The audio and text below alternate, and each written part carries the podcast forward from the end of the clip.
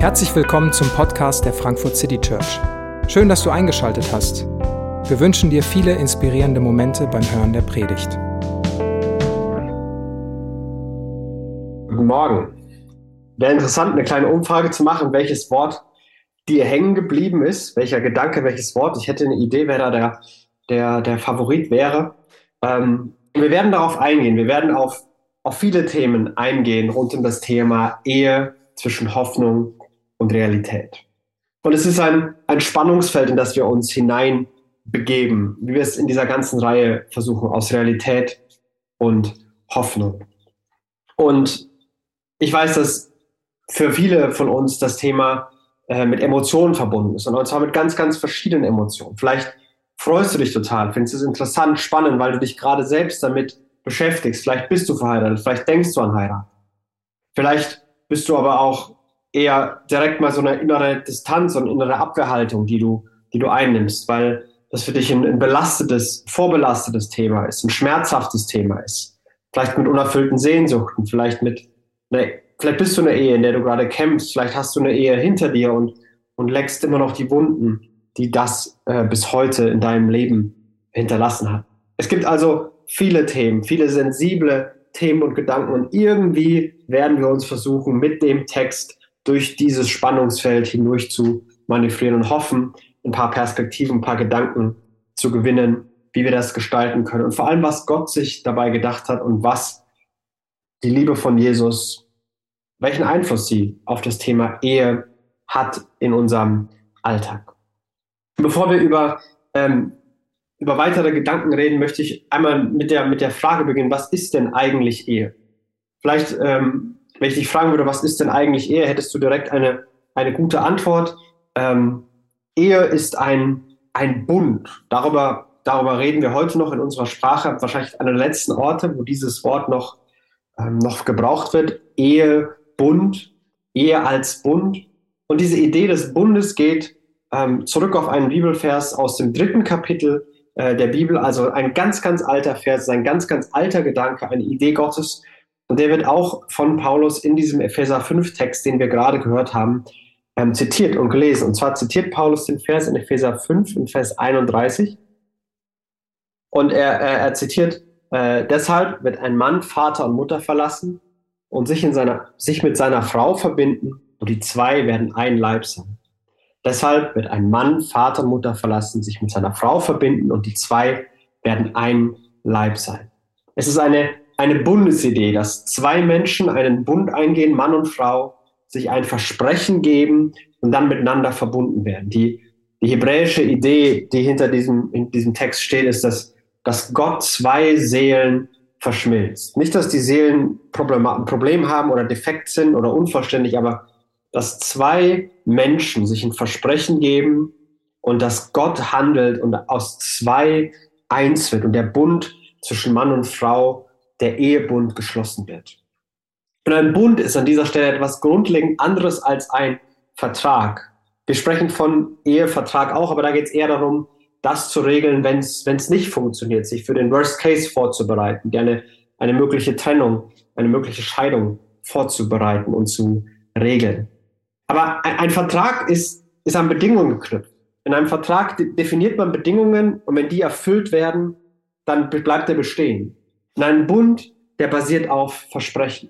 Und wir merken das ganz praktisch, wenn wir uns das mal vorstellen, dass wir in einer, bei einer Hochzeit dabei sind, der Paul und die Petra heiraten und äh, die werden, du bist eingeladen. Und dann irgendwann kommt der Moment, wo der Pfarrer, die Pfarrerin äh, Paul und Petra fragt, ähm, ob sie sich das Ja-Wort geben wollen. Und dann sagen sie selber oder sie werden gefragt und sie sagen irgendwas in der Art von, ich werde dich lieben und ehren, in guten wie in schlechten Zeiten, bis dass der Tod euch uns, euch uns scheidet. Ich werde dich lieben und ehren, bis dass der Tod uns scheidet. Und dann sagt der andere, die andere das auch. Ich will dich lieben und ehren, in guten wie in schlechten Zeiten, bis der Tod uns scheidet.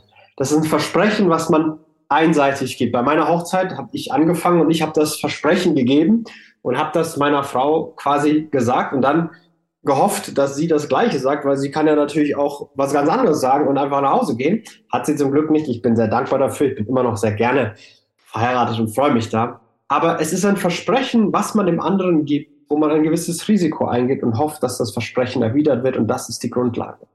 Würde ein Vertrag geschlossen werden, stellen wir uns wieder die gleiche Hochzeit vor. Äh, äh, der Paul und die Petra sind wieder da zusammen und dann wird Vertragsdenken formuliert. Es werden Bedingungen definiert, die es zu erfüllen gilt.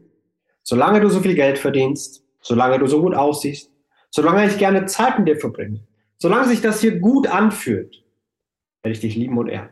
Und wenn nicht, dann nicht. Und wenn wir das hören würden, dann würden wir uns doch denken, hey, was stimmt mit euch nicht? Also das hier, was immer die beiden miteinander machen, das kann überhaupt gar nicht funktionieren. Was ist das denn für eine, für eine Grundlage? Solange man so viel Geld verdient, so gut aussieht, solange man gerne Zeit mit, miteinander verbringt, was soll das hier? Wo, wo bin ich hier gelandet? Vielleicht wäre das manchmal die ehrlichere Aussage, weil das Denken wirklich so ist. Weil diese Ängste auch manchmal so sind. Hey, wenn ich das mache, dann trennt er sich. Wenn ich das nicht mitbringe, dann denkt sie schlecht von mir. Und es gibt diesen Gedanken vielleicht, weil viel zu oft Vertragsdenken vorherrscht. Aber Ehe ist ein Bund. Ich verspreche dir etwas. Und egal, was der andere sagt, mein Versprechen gilt. Ich werde dich lieben und ehren in guten wie in schlechten Zeiten, bis dass der Tod uns scheidet. Und darauf baut dann eine, eine Einheit auf, die einen zu einem neuen Weg führt, einem gemeinsamen Weg. Das lässt mich staunen. Das ist eine, eine wirklich wundervolle und, und tolle Idee Gottes, dass Seelen verschmelzen und dass auch Versprechen ein gemeinsamer Weg aufbaut. Ehe ist also nicht eine Erwartung, die es zu erfüllen gilt, sondern Ehe ist eine Grundlage, auf der man aufbauen kann. Und die Hochzeit ist nicht die Präsentation des perfekten Partners, der perfekten Partnerin, der oder die alle Bedingungen erfüllt, sondern Hochzeit ist ein Versprechen, einen Partner, wie man ihn eben hat, zu lieben, bedingungslos zu lieben. Und Hochzeit soll diese, diese Grundlage sein. Und man hört da manchmal komische Sätze, zum Beispiel die Hochzeit hat, es ist der schönste Tag eures Lebens. Also, ich hoffe nicht. Was, was ist das denn für eine Logik? Das ist der schönste Tag und danach, danach wird es nur noch schlechter und danach geht es nur bergab. Also, was soll das denn? Nein, das ist eine Grundlage. Ich will darauf aufbauen, auf den Versprechen und mit dieser Idee mein, mein Leben gestalten. Und es gibt diese große Sehnsucht und ich finde, dass diese Idee von Ehe ist eine, eine schöne Idee, eine, eine eine anziehende Idee. Und es gibt auch eine, einen großen Wunsch danach, nach diesem, diesem Versprechen, diesem Partner fürs Leben. Aber gleichzeitig gibt es in unserer Gesellschaft eine große ja, Zurückhaltung beim Thema Ehe. Vielleicht ist Ehe nicht immer mit den, mit den positivsten Emotionen verbunden, mit den positivsten Dingen ähm, gefüllt und dass sofort gute Geschichten kommen. Vielleicht schon.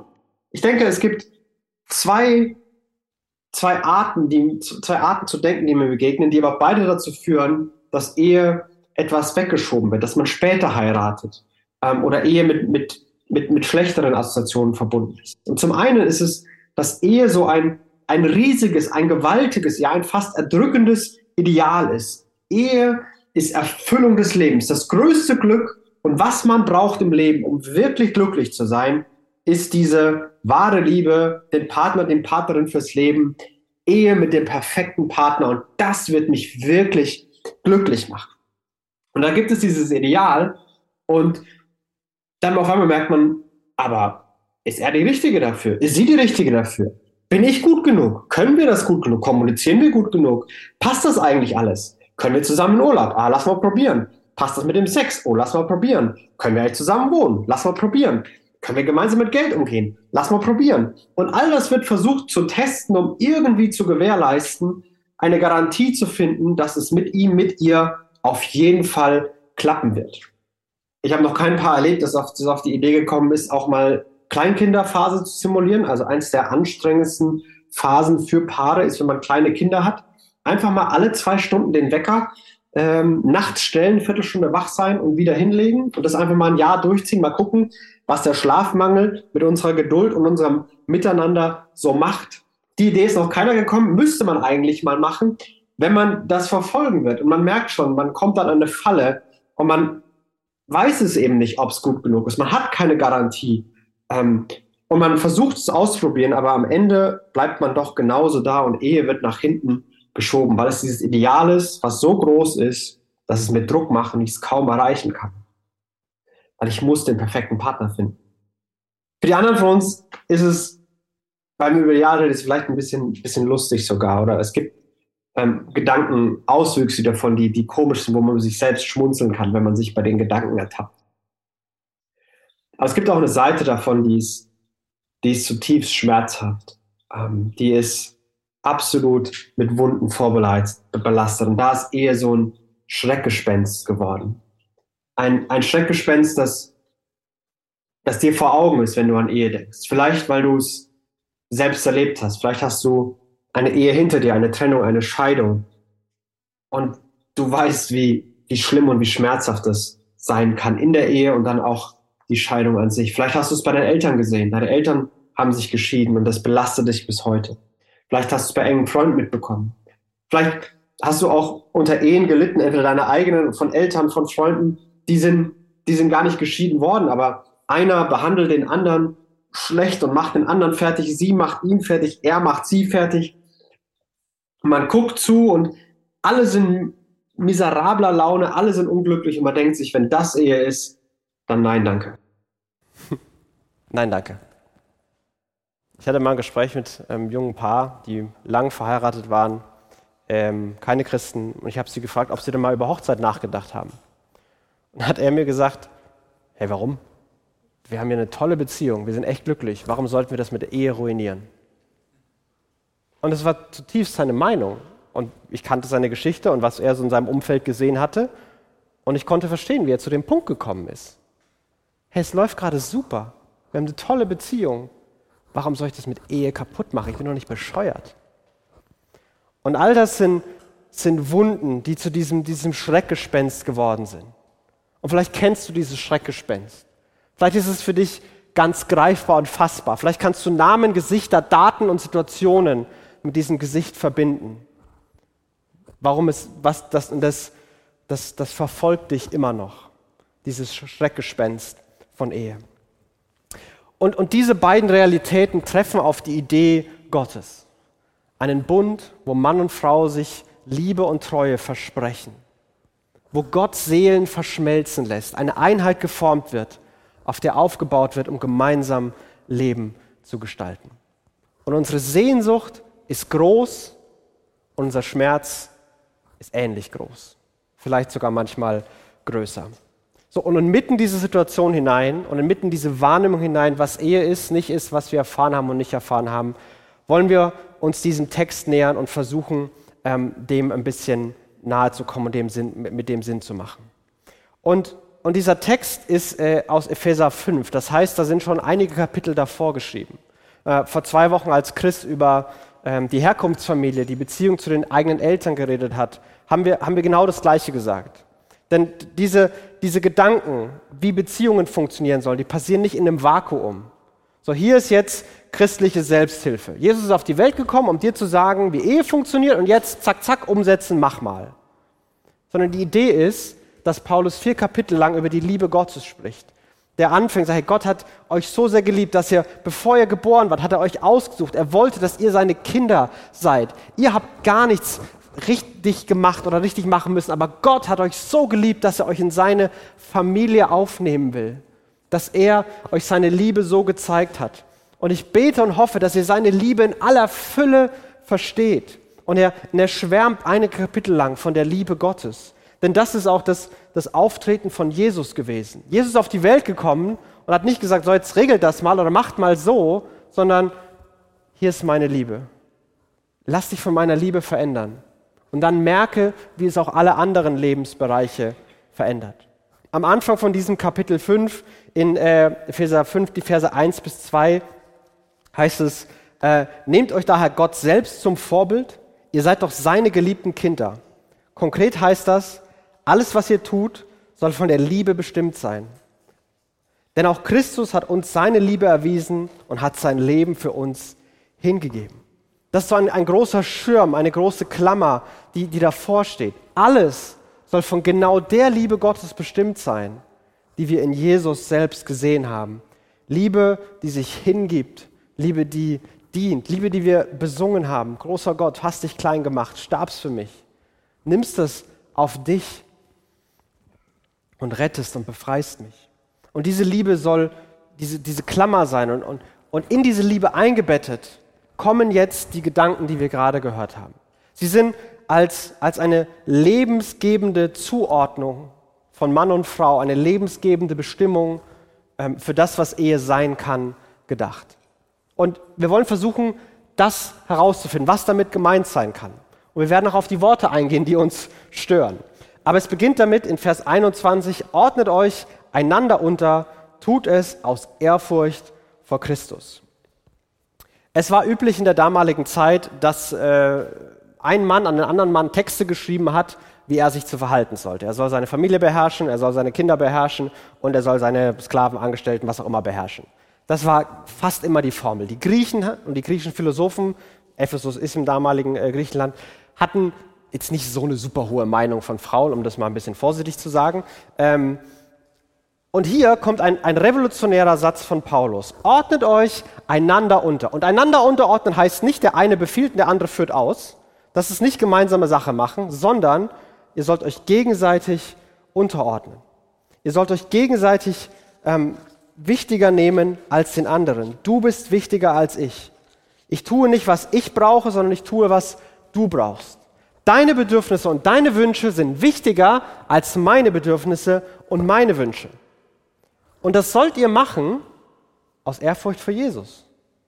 Das ist noch die größere Begründung drüber, weil ihr zu Jesus gehört, weil ihr das bei Jesus erlebt habt, weil Jesus euer Leben wichtiger war als sein eigenes. Er hat seins hingegeben, weil Jesus euer Komfort wichtiger war als sein eigener. Er hat seinen aufgegeben.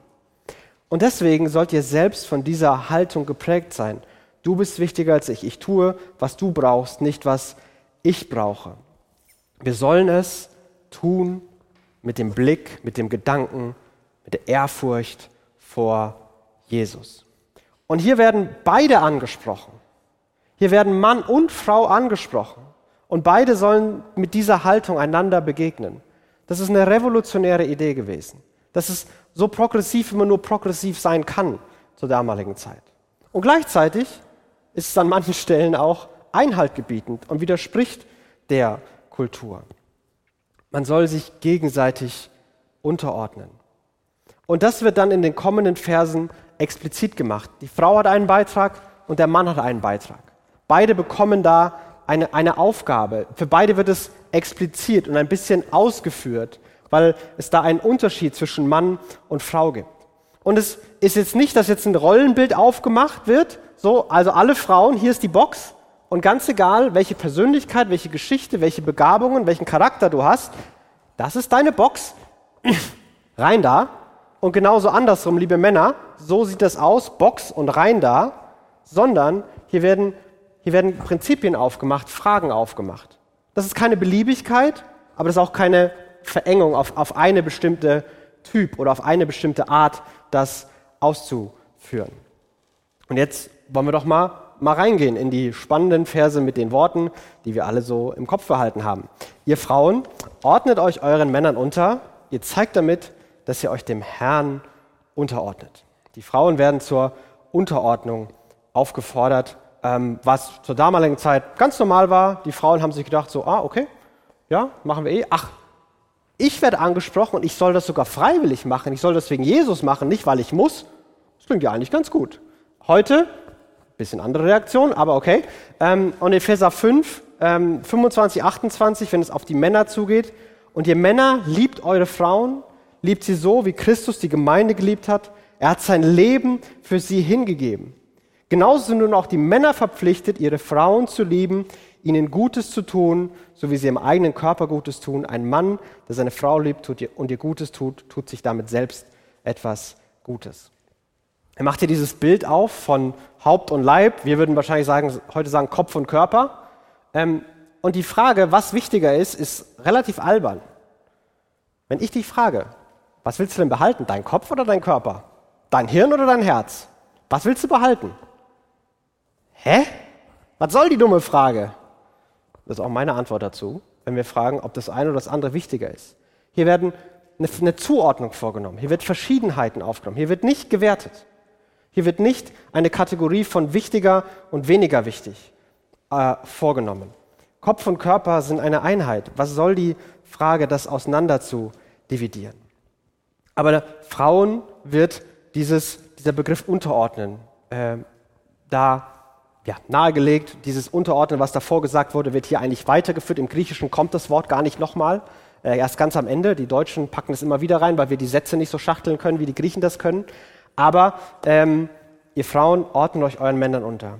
Ihr Frauen gebt, gebt ab, lasst los, vertraut euch an. Dieses Unterordnen heißt nicht, sich ausnutzen und entwürdigen zu lassen.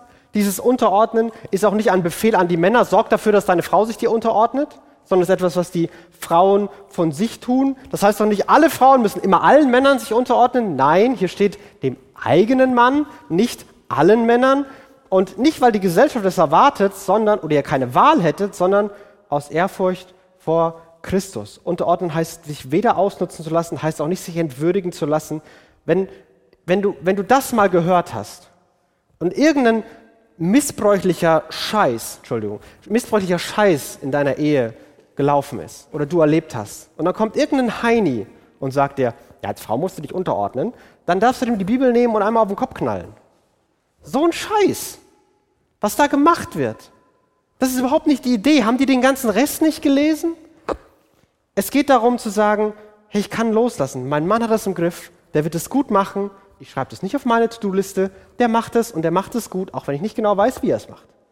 Da ist eine Freiheit drin. Das ist die Idee dahinter. Ich mache mir keine Gedanken, weil er sich die Gedanken macht. Ich muss mich nicht kümmern, weil er gesagt hat, er kümmert sich. Ich kann mich unterordnen, ich kann Sachen loslassen. Ich muss nicht immer alles wissen, ich muss nicht immer überall mitreden. Ich kann das abgeben. Ich kann vertrauen und loslassen. Und wenn in dir ein Gefühl aufkommt, zu sagen, das kann ich nicht, das ist unmöglich, dann glaube ich, ist der Impuls zu sagen, Fra der Frage nachzugehen, warum das so ist. Und nicht dich dazu zu zwingen. Wenn du dich dazu zwingst, befürchte ich, dass ganz viel Mist am Ende rauskommt. Geh der Frage nach, warum kann ich nicht loslassen? Warum kann ich mich nicht anvertrauen?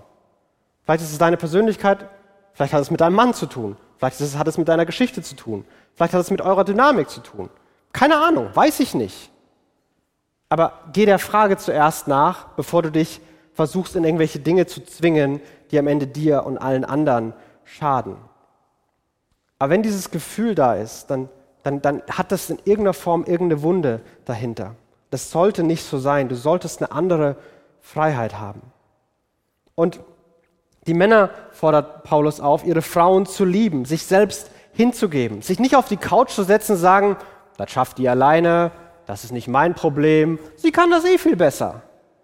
Aktiv zu werden, sich zu involvieren, nicht die Frau alles machen zu lassen, sondern aktiv sich hineinzugehen. Du hast nicht den Luxus zu sagen, das ist nicht mein Problem oder das ist mir zu anstrengend. Diesen Luxus hast du als als Mann nicht. Du musst Initiative zeigen, dich involvieren. Jesus hat Initiative gezeigt, Jesus hat sich involviert. Und genau das ist auch der Anspruch an dich. Und das ist revolutionär zur damaligen Zeit und wahrscheinlich auch heute noch. Männer sollen dienen und sich selbst hingeben. Nicht an sich denken, sondern an ihre Frauen denken.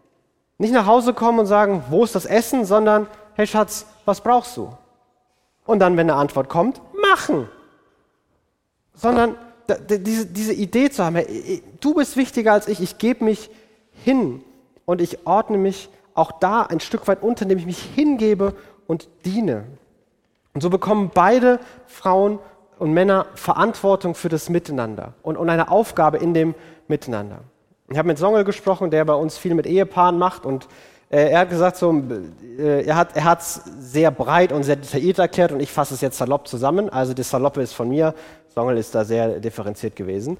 Ähm, das er, ganz oft erlebt er, dass es genau diese Dynamik irgendwie gibt, dass äh, die Frau eine Ewigkeit wartet, bis er es sieht, dass es da was zu tun gibt und es übernimmt und dann aber es doch selber macht, weil er zu lange braucht und der Mann sich denkt, ja, das läuft.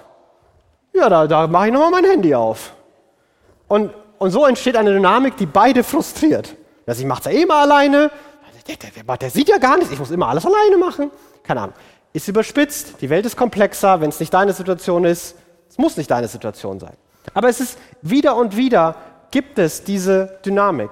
dass wenn es um dieses Thema Verantwortung geht, Frauen sich viel zu viel nehmen. Das muss auch noch auf meine To-Do-Liste. Ich muss das kontrollieren. So ist meine Erwartung. Hier ist mein Anspruch. Und Männer viel zu wenig. Läuft. Kann die alleine. Das ist zu anstrengend. Wie gesagt, versimpelt. Die Welt ist komplexer. Vielleicht ist deine Geschichte anders. Aber wir erleben, dass das in einigen Fällen diese Dynamiken gibt und beide darunter leiden. Und da gibt es verschiedene, verschiedene Arten, wie das manchmal gelebt wird. Es gibt Männer, die wirklich passiv werden, sich zurückziehen, keinerlei Initiative mehr ergreifen. Und wenn die, wenn die Frau irgendwas sagt und das wird einfach ausgeblendet und das ist alles zu anstrengend, sich zu wehren sogar, sich zu anstrengend, sondern sie macht das doch gerne, sie kann das viel besser, ich mache einfach nichts mehr. Ich will einfach nur hier sitzen. Oder Männer, die eine aggressive Form haben, die diesen Blick drauf haben, wo sie genau weiß, oh, jetzt kein Wort mehr. Die laut werden, die vielleicht sich sogar aufbäumen und, und körperlich präsent werden oder Schlimmeres tun. Und fest anpacken, schubsen und manchmal sogar schlagen. Einfach nur, damit man es für sich selbst einfach haben kann, dass man sein eigenes Ding haben kann. Lass mich in Ruhe, habe ich gesagt. Was soll so ein Satz? Das ist egoistisch, durch und durch. Das geht nicht. Dienen, sich hingeben. Und Frauen, die sich manchmal zu viel nehmen. So viele Frauen, die versuchen, die perfekte Ehefrau zu sein. Ich mache das alles. Ich kann das alles. Mein Mann, der darf sich hinsetzen. Ich, ich schaffe alles. Nein, musst du auch nicht. Es war nie die Erwartung. Oder die ganz genaue Ansprüche und ganz genaue Erwartungen an ihren Mann haben. Er muss es so machen, sich so verhalten, das tun und jenes tun. Und damit sich selbst und andere kaputt machen und es unzufrieden bleibt. Und wieder, das ist verallgemeinert. Aber ich glaube, dass in diesen Mustern, dass es die immer und immer wieder gibt. Und, und, und deswegen stellt uns dieser Text vor, vor verschiedene Fragen. Dieser Text ist auch an, an dich geschrieben als Mann und an dich geschrieben als Frau. Da geht es nicht darum zu sagen, hm, hast du gehört? Initiative, kannst du schreiben? Ja, ich mache dir eine To-Do-Liste. So, das, das ist nicht, wie du den Text hören sollst, sondern, liebe Männer, wo kannst du dich hingeben? Wo musst du mehr Initiative zeigen? Wo musst du mal nachfragen? Wo hast du zu lange deine Frau das alleine machen lassen? Liebe Frauen, wo kannst du loslassen? Wo kannst du etwas übergeben und etwas anvertrauen? Und dann ist okay. Und er wird das regeln. Wo ist das für dich? Hör das für dich. Fragt euch das gegenseitig. Wo findest du, dass ich auf eine gute Art und Weise dich liebe und wo nicht? Fragt euch das gegenseitig. Wo fühlst du dich geliebt? Wo fühlst du dich nicht geliebt? Wo bin ich hilfreich und wo bin ich es nicht? Wir haben immer so Vertiefungsfragen, die werden wir auch diesmal wieder machen. Und wenn du verheiratet bist, ich lade dich wirklich ein, stellt euch diese Fragen gegenseitig. Denn Mann und Frau sind als Ergänzung gedacht, als ein echtes, tief verbundenes Miteinander. Nicht gegeneinander und auch nicht nebeneinander, sondern ein großes, großes, eng verbundenes Miteinander. Und dieses Miteinander wird von Paulus als ein großes Geheimnis aufgelöst. Verse 31 und 32.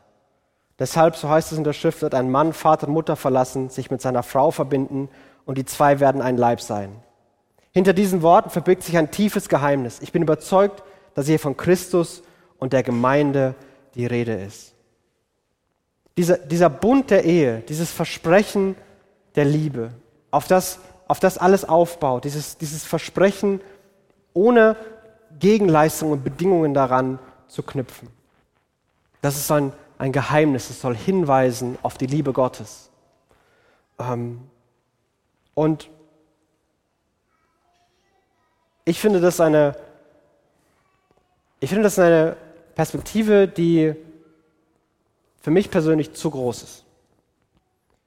Denn wenn ich das sehe und mir das vor Augen male, dass meine Ehe ähm, auf die Liebe Gottes hinweisen soll, dann kann meine Frau das super. Aber für mich das ist ganz schön groß. Das ist wirklich viel. Auch dieses, dieses Eheversprechen wirklich vor Augen zu führen. Jemandem zu sagen, mit 20, 30, wann auch immer. Komme, was wolle. Egal was passiert und egal was du machst und egal welche Probleme wir dadurch haben. Ich werde dich lieben, ich werde dir treu sein, komme, was wolle. Das ist ein Versprechen, was ich gerne halten würde, aber was wahrscheinlich, und zumindest nach drei Jahren kann ich sagen mit Sicherheit, zu groß ist. Und deswegen war es für uns damals, wir haben da viel drüber geredet, als wir geheiratet haben, dass wir antworten durften, äh, als wir das gefragt wurden, sagen, hey, ja mit Gottes Hilfe. Ja, wir wollen das, aber wir machen das mit Gottes Hilfe. Gott ist dabei. Gott hat sich Ehe vorgestellt, Gott hat Ehe erfunden, Gott hat ein Interesse, dass Ehen funktionieren und er hilft und er involviert sich. Und wir waren bei, bei schmerzhaften Gesprächen und schmerzhaften Prozessen dabei, wo es nicht mehr weiterging wo, wo man sagen muss, es ist einfach richtig, dass eine, eine Ehe hier zu Ende geht. Und das ist leider auch die Realität in der Welt, die wir leben. Aber wir werden uns immer bemühen und immer dafür kämpfen, für Versöhnung, für Wiederherstellung, für die Möglichkeiten, wenn die Tür nur ein Spalt offen ist, ob da nicht wieder die Tür ganz aufgehen kann. Und ich möchte dir sagen, Gott gibt Ehe nicht auf. Gott nimmt Ehe als, als Bild für seine Liebe. Und vielleicht ist es eine Ermutigung für dich, die du gerade brauchst. Gott gibt deine Ehe auch nicht auf. Und eine andere Ermutigung oder Herausforderung, die ich dir zusprechen möchte, wenn du, wenn du nicht verheiratet bist und entweder von dem Ideal dich abschrecken lässt oder von dem Schreckgespenst. Ich möchte dich fragen und möchte dich herausfordern, mit deinem Partner, mit deiner Partnerin über die Frage, wollen wir heiraten, zu reden. Was du erwartest, wovor du Angst hast. Rede darüber. Ganz ehrlich. Legt es hin. Und ich weiß, es sind anstrengende und schwere Gespräche. Man weiß nicht, wie man reagiert. Aber das weiß man eh nicht, weil bei Ehe kommt. Und ich lade dich ein, dir dieser Frage zu stellen. Die Zeit, die Zeit heilt keine Wunden. Irgendwann bin ich nicht mehr verletzt. Irgendwann habe ich keine mehr Angst. Keine Angst mehr. Wahrscheinlich nicht. Wahrscheinlich musst du reden. Und ich lade euch ein, redet miteinander. Wie geht's dir in der Ehe? Wann fühlst du dich geliebt und wann nicht? Wann fühlst du dich respektiert und wann nicht? Was denkst du über heiraten? Was erwartest du? Was hält dich zurück? Und wenn ihr merkt, dass ihr selbst feststeckt, dass ihr da nicht weiterkommt, dann redet mit jemand anderem. Ein Paar, das du für halbwegs kompetent und inspirierend findest. Das ist unsere Situation. Was denkt ihr? Und redet mit anderen Leuten. Wir haben in der, in der Gemeinde Songhill oder Christoph von Wodiagonia, die seit Jahren sich um Paare kümmern und mit Paaren involviert sind. Und ich bin so begeistert davon, dass manche Leute hier sind, die wären nicht verheiratet oder nicht mehr verheiratet, wenn da nicht über Jahre involviert worden wäre und Prozesse gegangen wären. Und sucht euch die Hilfe, die ihr braucht. Denn die Ehe hat den Zweck, das Evangelium die Liebe Gottes sichtbar zu machen. Aber das geht nur, wenn wir ja mit Gottes Hilfe denken können. Wenn wir ja mit Gottes Hilfe auch erleben können, weil wir wissen, dass Gott uns hilft, weil wir die Liebe Gottes selbst erlebt haben. Und Paulus bei dieser Abhandlung über Ehe, er, er baut das Evangelium ganz, ganz explizit ein. Ich habe es nur ein bisschen umformuliert, die Verse 25 bis 27. Da heißt es, Jesus hat sein Leben für uns hingegeben, um uns zu einem heiligen Volk zu machen. Durch sein Wort hat er den Schmutz unserer Verfehlungen wie in einem reinigenden Bad von uns abgewaschen. Denn er möchte uns zu einer Braut von makelloser Schönheit machen, die heilig und untadelig und ohne Flecken und Runzeln oder irgendeine andere Unvollkommenheit vor ihn treten kann. Das ist die Liebe Jesu. Und das macht Jesus mit uns das macht Jesus mit dir. Und daran erinnern wir uns, wenn wir, wenn wir Abendmahl feiern, dass er sein Leben hingegeben hat, dass sein Leib für uns gebrochen wurde, dass er sein Blut für uns vergossen hat, dass er damit uns reinigt, uns abwäscht, dass nichts mehr da ist, wofür wir uns schämen müssen oder schuldig fühlen müssen, dass er uns keine Vorhalte macht oder uns mit erhobenem Zeigefinger begegnet, sondern mit offenen Armen und wir ihn annehmen dürfen. Das ist die Liebe Gottes, die sichtbar wird. Und das ist die Liebe, die durch deine Ehe sichtbar werden soll, die durch jede Ehe sichtbar werden soll. Und weißt du, dafür hast du den perfekten Partner geheiratet. Denn ich wette mit dir, du hast jemanden geheiratet, der nicht alle Bedingungen erfüllt. Damit du zeigen kannst, wie bedingungslose Liebe aussieht. Du hast jemanden geheiratet, der dich verletzt und der Fehler macht, damit du zeigen kannst, wie Gnade und Vergebung aussieht. Du hast jemanden geheiratet oder wirst jemanden heiraten, der egoistisch handelt, damit du dich großzügig und gütig zeigen kannst, auch wenn das Gegenteil verdient wäre. Du hast jemanden geheiratet, der nicht immer seine Versprechen hält, damit du zeigen kannst, dass Gott seine Versprechen immer hält. Das ist die tiefe Idee, das tiefe Geheimnis von Ehe. Es soll das, was Jesus für uns getan haben, sichtbar machen. Und dafür ist meine Frau der perfekte Partner und ich der perfekte Partner. Denn für uns gilt all das. Ich möchte, bevor wir Abendmahl feiern und Lieder singen, ein Gebet sprechen. Für dich und für uns. Jesus, du weißt, wie es uns geht und du weißt, wie, wie wir gerade fühlen und denken. Ähm, ich bitte dich, dass du uns zuerst mit deiner Liebe begegnest, die dahin kommt, wo wir gerade sind. Du siehst, was uns abschreckt. Du siehst, wo Sehnsucht in uns groß wird. Du siehst, wo Verletzungen und Wunden aufbrechen. Und Jesus, du, du willst all das nicht hervorholen, weil du, weil du tiefer verletzen und tiefer schaden möchtest, sondern weil deine Liebe da hineinkommen soll. Weil wir erleben müssen, wie du uns liebst, wie du dein Leben für uns gegeben hast. Und ich bete, dass wir das erleben dürfen. Und ich bete, dass das unseren Blick auf, auf Ehe verändert. Ehe, die nicht das perfekte Glück und größte Erfüllung ist, die man unbedingt haben muss. Aber auch nicht das Schreckgespenst, das alles ruinieren wird und auf jeden Fall scheitern wird. Sondern ein Blick, dass Ehe deine Liebe widerspiegeln kann. Wo zwei fehlerhafte Menschen, die nicht alle Bedingungen erfüllen, sich mit deiner Liebe gegenseitig lieben und die Welt staunen kann, was du tust. Jesus, das ist unsere Sehnsucht für, für die Ehen unserer Freunde und für unsere eigenen Ehen. Bitte ermutige uns mit diesem Blick. Gib uns den Mut, uns einander die richtigen Fragen zu stellen. Und hilf uns mit deiner Perspektive und deinem Mut und deiner Liebe und dem Wissen um deinen Segen Schritte zu gehen. Danke dass wir das beten dürfen und wir mit deiner Hilfe rechnen dürfen. Amen.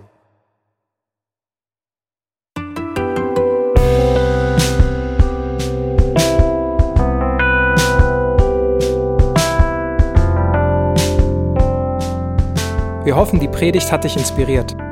Wenn du uns kennenlernen möchtest, dann schau einfach mal auf unsere Homepage www.frankfurtcitychurch.de oder besuch uns in unseren Gottesdiensten. Bis dann!